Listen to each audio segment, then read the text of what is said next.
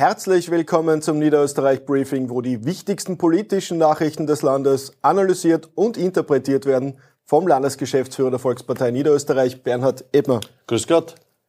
Wir haben uns äh, vorher abgesprochen, eine ganz, ganz kurze Ausgabe, zwei Fragen. Die erste, weil du auch auf Twitter eine Direktnachricht bekommen hast. Warum äh, hat die Volkspartei Niederösterreich die Landesliste noch nicht präsentiert? Ja, die Landesliste zur Landtagswahl müssen ja rechtlich betrachtet bis zum 23. Dezember eingereicht werden. Das ist heute.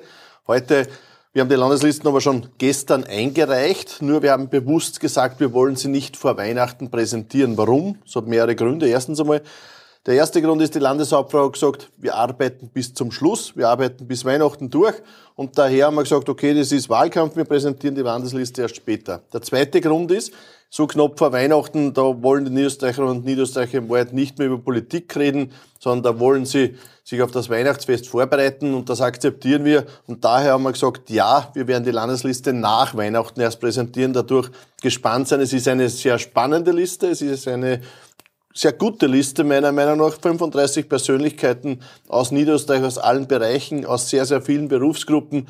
Wird spannend werden. Wir freuen mich schon drauf, wenn wir die präsentieren können. Es liegen jetzt drei spannende Termine unmittelbar vor uns. Der 24. Dezember Weihnachten, der 1.1. Neujahr und der 29.1. der Wahltag. Äh, was ist für dich der wichtigste Termin jetzt?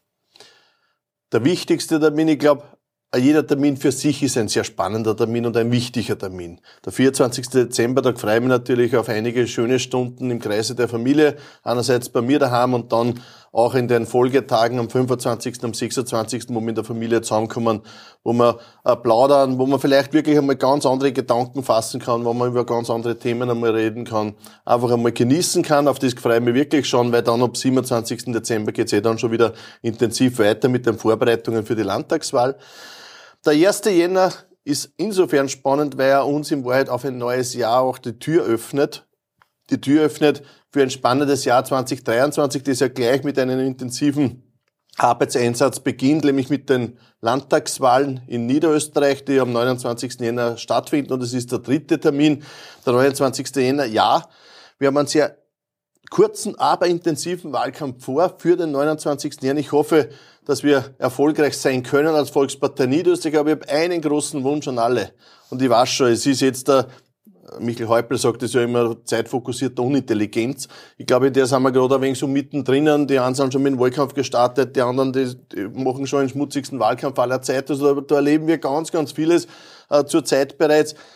Ich möchte nur auf eins bitten es gibt auch einen 30. Jänner. Und ich glaube, am 30. Jänner erwarten sich die Niederösterreicherinnen und Niederösterreicher, dass wir wieder zusammenarbeiten, dass wir den Fokus wieder auf das Land richten, auf Niederösterreich richten, auf Blau-Gelb richten.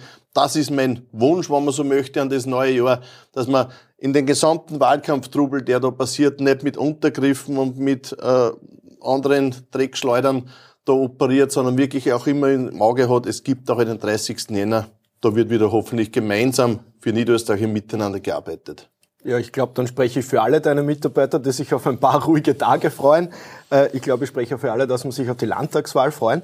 Nur vor Weihnachten haben deine Mitarbeiter was vorbereitet zur Abmoderation. Du kannst jetzt allen frohe Weihnachten wünschen. Ich weiß nicht, ob wir es aufsetzen oder nicht. Das ist deine Entscheidung. Das probieren wir jetzt einfach. Wir setzen jetzt die Haum auf und sagen gemeinsam frohe Weihnachten und alles Gute für das Jahr 2023.